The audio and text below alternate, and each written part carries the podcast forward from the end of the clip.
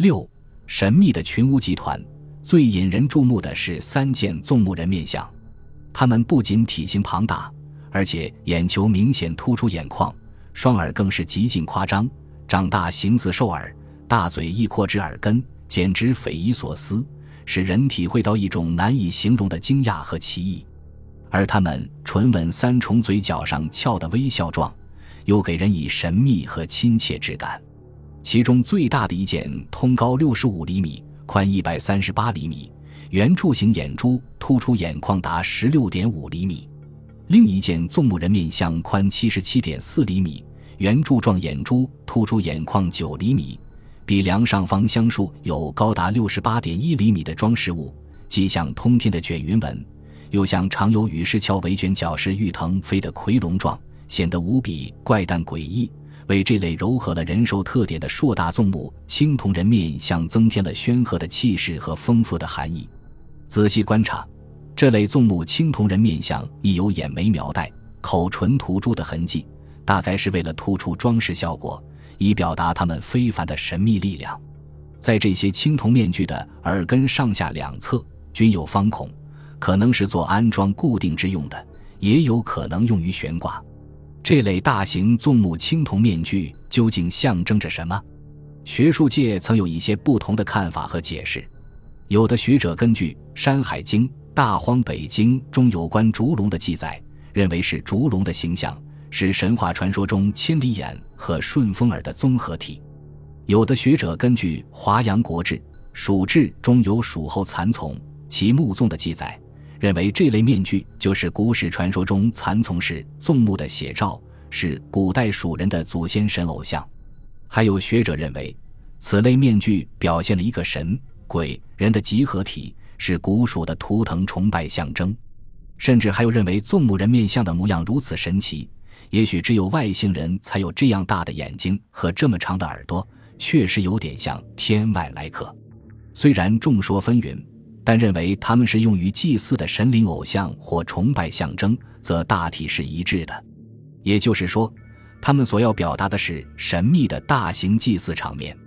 或者说，他们和众多的青铜人头像、青铜人像一样，都是古蜀大型祭祀活动中的重要供奉和道具，体现着不同的象征含义和使用目的，共同形成一个宏大壮观的祭祀场面。第四类为青铜兽面像。为平面浮雕面具类造型，这类的兽面像都是二号坑出土，按形态可分三种类型，共九件。它们皆为薄片状，采用浅浮雕手法铸造而成。面部大都为长眉直鼻，大眼中鼓着硕大的眼珠，阔长的口中露出两排方整的牙齿，这些都显示出了夸张的人面特征。头顶与两侧的装饰物。则展现出神奇的动物形态，有的兽面像一下还铸有两条头部相像的夔龙，构成了一种将兽面拱起的生动造型。纵观这些似兽非兽、似人非人的兽面像，那狰狞威武的形态、龇牙咧嘴、瞪目而视的表情、奇异的装饰和夸张的造型，无不给人以惊奇之感。它们既有粗犷的风格，又有细致的刻画，在狰狞严峻之中。又透露出几分质朴和善良，他们以人的五官特征为主，加以夸张变形，显得轻巧精美，具有较强的实用性，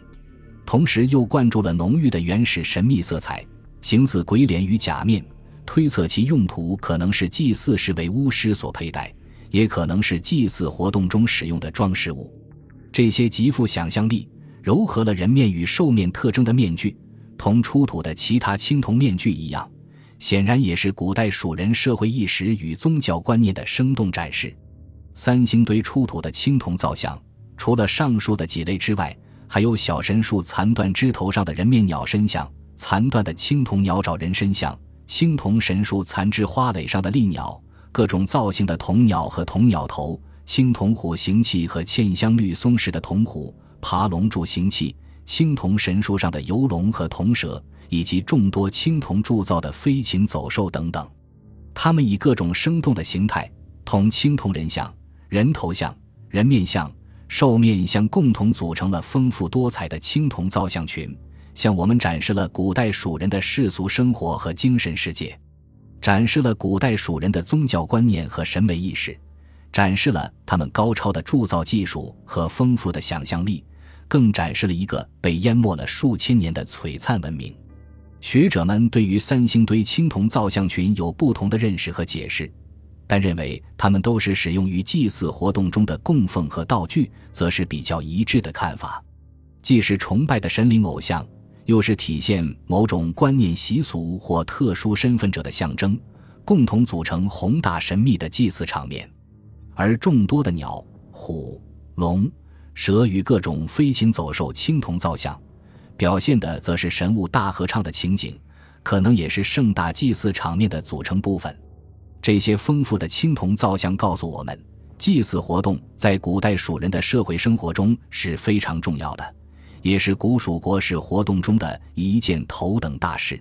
我们知道，古代祭祀活动总是和巫术联系在一起。如果说高大的青铜立人像是大巫或群巫之长的象征，那么众多的青铜人头像和人面具，可能就是古蜀国群巫集团的生动写照了。其实，他们告诉我们的并不仅仅是这些。在三星堆青铜造像群中，站在方座上的高大威严。华贵雍容的青铜立人像，在祭祀活动中的使用方式应该是比较明确的。据推测，应摆放在祭祀场面中一个重要而显赫的位置上。问题在于众多的青铜人头像、青铜人面像和青铜兽面像，在祭祀活动中采用的又是什么方式呢？感谢您的收听，本集已经播讲完毕。喜欢请订阅专辑，关注主播主页，更多精彩内容等着你。